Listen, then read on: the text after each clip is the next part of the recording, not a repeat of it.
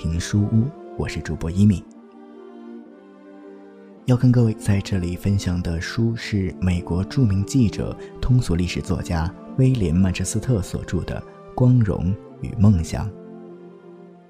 它堪称美国的一部断代史，书中对1932至1972年四十年间美国社会的各个层面给予了场景宏大。又细致入微的描述，它也是很多人心中描写美国崛起最为通俗好读的佳作。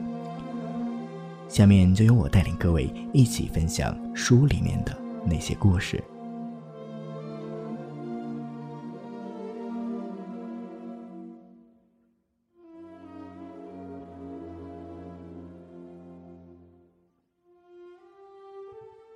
在经济危机时，有些行业却是分外兴隆。出售避孕药业务的行业一年赚了二点五亿元。在全国居民中，有一半以上每星期看一次电影，吸纸烟的人逐年增加。当时谁也不知道这个习惯是有害的。凯尔文奈特牌冰箱和阿特沃特肯特牌收音机畅销一时，小型高尔夫球场和流动图书馆也很兴旺。艾弗雷德 ·C· 富勒组织了一小批人挨户推销刷子，成绩很好。仅在严峻的1932年8月一个月里，销售额竟由1.5万元增加到5万元。以后更逐年增加一百万元之多。有一个名叫保罗·格蒂的天才人物，悄悄把好些廉价油井买了下来。太平洋石油公司共有一百万股份，他竟然在一九三二年二月掌握了其中的五十二万股。各地也有个别幸而得手的生意，例如。马萨诸塞州昆西市有一家外观特别的餐馆，屋顶漆成鲜橙色，外表模仿殖民时代的建筑风格。这时正濒于破产，赶巧过来了一家戏班子。每晚八时三十分中场休息时，观众纷纷到这家餐馆吃饭，于是老板霍华德·约翰逊就度过了难关。但是，以上种种都只是例外而已。重工业的关键，美国钢铁公司当时的开工率只达百分之十九点一。美国机车公司不需要好多钢材了，在二十年代，它平均每年售出六百台机车，可是，一九三二年这一整年只卖了一台。汽车制造业。也不像往常那样大量买进钢材了，一些大名鼎鼎的汽车公司逐渐消失了，什么施图斯汽车公司、奥伯恩公司、科德公司、爱德华皮列公司、杜兰特公司等等，都是如此。有个不自量力的人出了一种叫罗克尼牌的廉价汽车，要跟福特公司竞争，结果损失了两千一百万元。本人自杀了事。一九三二年一月间，富于创造性的细菌学家阿瑟·谢尔曼用手工粗制的第一辆木质拖车，在底特律市汽车展览会上展出，轰动一时，但全年只销售了八十辆。航空运输业也一落千丈。当时的班机有十二个座位。可是，根据商务部统计，平均每班有七个座位是空着的。除了发明新的有声电影外，其他所有娱乐场所全都濒临破产。爵士音乐家埃迪·康登整整四年只灌了四次片子，因为唱片制造业的营业额由每年五千万元跌到了二十五万元。萨利兰德能勉强维持生活，是靠他那著名的扇子舞。记者问他为什么要搞这样的玩意儿，他回答说：“我不脱裤子就挣不到钱呢。因为觉得人穷丢脸，所以大家总是遮遮掩掩，不让邻居知道，而且常常也能瞒得过去。对门人家的底细，谁也摸不透。那位衣冠楚楚、每天早上按时出门的青年律师，说不定是捡个偏僻的地方去挨家挨户兜售杂志、便宜领带、真空吸尘器、高压锅、二合一牌鞋油之类的东西。他甚至可能干脆换一套破衣服，在另一个市区向路人乞讨。他也可能像千万人那样，年复一年。日复一日，找不到工作，眼看着孩子日渐消瘦，只有彻夜同绝望交战的份儿。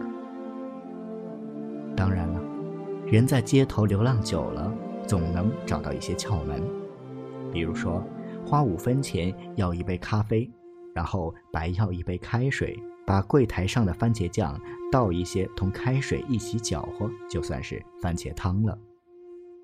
冬天。报纸塞在衬衣里边是可以御寒的。如果料到在职业介绍所外面排上几个钟头的队，事先用麻包片把腿包扎起来就是了。鞋可是个特殊的问题，硬纸板可以蹭鞋底，有些人还喜欢在鞋跟后面垫上棉花，走水泥地少硌脚。但是。如果一只鞋子真的完蛋了，那么就什么办法也不中用了。最先磨破的是纸板，接着是袜子补丁，于是血水掺进鞋里，糊满了脚丫子，加之鞋钉直扎脚跟，结果只好用一种特殊的姿势走路。穷人家为了省钱度日想出的种种妙法，说起来真是了不起。男人的刮胡子刀片磨了再用，自己动手卷纸烟，要不就抽一毛钱一包的翅膀牌香烟。为了省电，改用二十五瓦的灯泡。孩子们捡汽水瓶到铺子里退钱，一个两分钱。上面包店排队买隔朽的面包。妇女们把旧被单剪开了，再把两边缝接起来。这样就把中间磨损的地方分移到两边去了。把自己的衣服改一改给女儿穿，这样在邻居太太面前就不显得寒碜。其实，邻居手头一样紧，恐怕采取的办法也是一样的。许多人家把收到的祝贺圣诞的卡片保存起来，明年。好改寄给别的朋友。有时候某人一连一个星期不露面，街坊上只听说他有事出门了。如果这人体贴妻子，他是不会对他透露此行的实情的，因为其中的辛酸是他万万想不到的。这样的出门人当然是去找工作的。关于找工作。一九三二年前后的传说可多了，有些听来离奇，却一点不假。确实有人通宵守在底特律职业介绍所门口，第二天好占个排头。确实有一个阿肯色州人为了找工作步行九百英里。确实有人出钱买工作做。曼哈顿六号大街某职业介绍所招聘三百人。确实有五千人来应聘。华盛顿州确实有人到森林里放火，为的是想人家雇他当救火员。商业周刊做过调查，证实有不少人不再喜欢美国了，有的人已经离开美国，有的正设法离开。三十年代初期。迁居国外的人数年年超过迁入的。俄国在纽约有个贸易机构，叫做苏美贸易公司，它平均每天收到三百五十份申请书，要求移居俄国。有一次最令人难以忘怀，他们登广告招募六千名熟练技工，报名应聘的竟达十万之多，其中有管道工、油漆工、机械工、厨师、火车机师、木工、电工、销售员、印刷工等等。虽然纽约本市已经有一百万人失业了。仍然有无数人从邻近的各州到纽约来找工作。这些异乡人中有少数加入了在马顿街上擦一次鞋得五分的七千协同的队伍，又有少数插手走私运煤的勾当。但是，大多数只是混迹在市内那条八十二条长龙里领面包度日。如果身边还有一角钱，还可以在充满汗臭和消毒水气味的小客栈里睡他一宿。如果身无分文，就在街上借些报纸当做铺盖，到中央公园、地下铁站口或者垃圾焚化厂过夜了。冬夜苦寒，焚化厂的余温吸引着成百上千人去那里，睡在大堆大堆的垃圾之上。做丈夫的这样出去走了一趟之后，钻进空货车或者趴在车底下，又回到家里，不免同妻子合计，看看家底子还能维持多久。于是，便买结婚钻戒，抵押家具，凭人寿保险单借钱，或者干脆向亲戚求援。下一步，往往是想开个夫妻店。原先装作有钱，这事在街坊眼里可露馅了。院子可能改成小型高尔夫球场，男的可能开个客厅杂货店，女人可能给别人太太洗头、卷发、修指甲，每次一块钱。马萨诸塞州失业纺织工在房间里安上织布机，康士迪格州有很多人。往家里的铁丝上穿上别针，全家起早摸黑，一个星期只挣得五块钱。这些都是万不得已的方法，成功的寥寥可数，因为有钱买东西的人实在太少了，最后只好承认失败。当父亲的跑到市政厅去，说自己已经一无所有，请求。列入贫民册。由于统计错漏很多，当日究竟有多少平民，不得而知。总之，大约有一千五百到一千七百万人失业，大多数是一人养活全家的。一九三二年九月的《财富》杂志估计，美国有三千四百万成年男女和儿童没有任何收入。此数近于人口总数的百分之二十八，而且这个研究报告一如其他报告，那正在另一种地域里受难的一千一百户农村人口是不包括在内的。在尼克松总统任内，美国农村人口只占全国人口总数的百分之五点二，因此。四十年前，美国还有百分之二十五点一的人口靠农业或者想靠农业过活，这一点人们现在是很难想象了。这些农村人口没有分享过什么新世纪的繁荣，他们的处境，全国早已公认为不可忍受。一九二九年的股票市场大崩溃，只不过是他们更惨罢了。一九三二年，有一个记者说，他一看到美国农民，便想起报纸的星期画刊上那些蒙古农民，饥荒就在眼前了。他的阴影笼罩着美国茫茫大平原。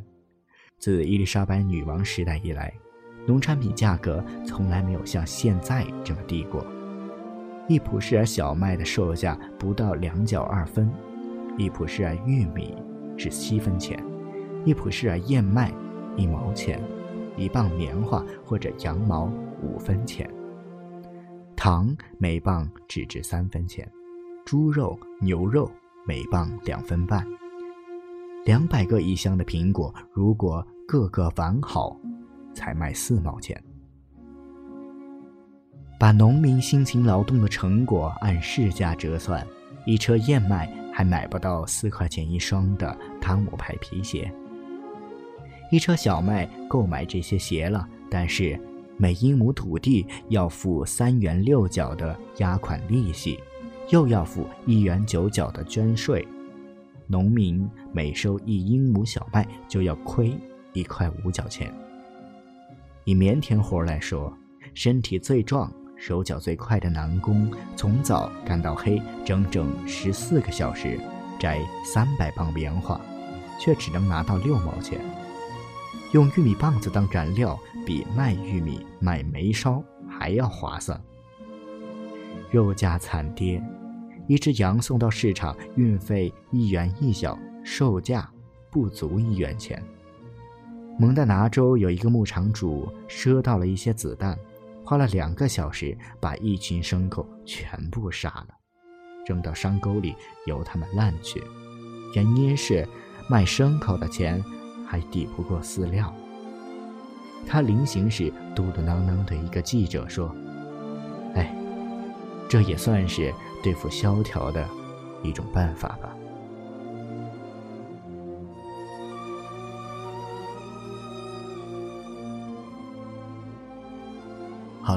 今天的书就读到这里。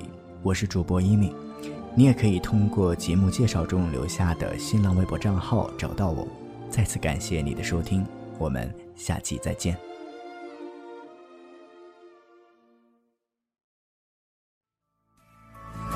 本节目由静听有声工作室出品，在公众微信搜索“静听有声工作室”或“我爱静听有声”的完整拼音，了解最新节目发布、歌单以及二零一五年的最新活动。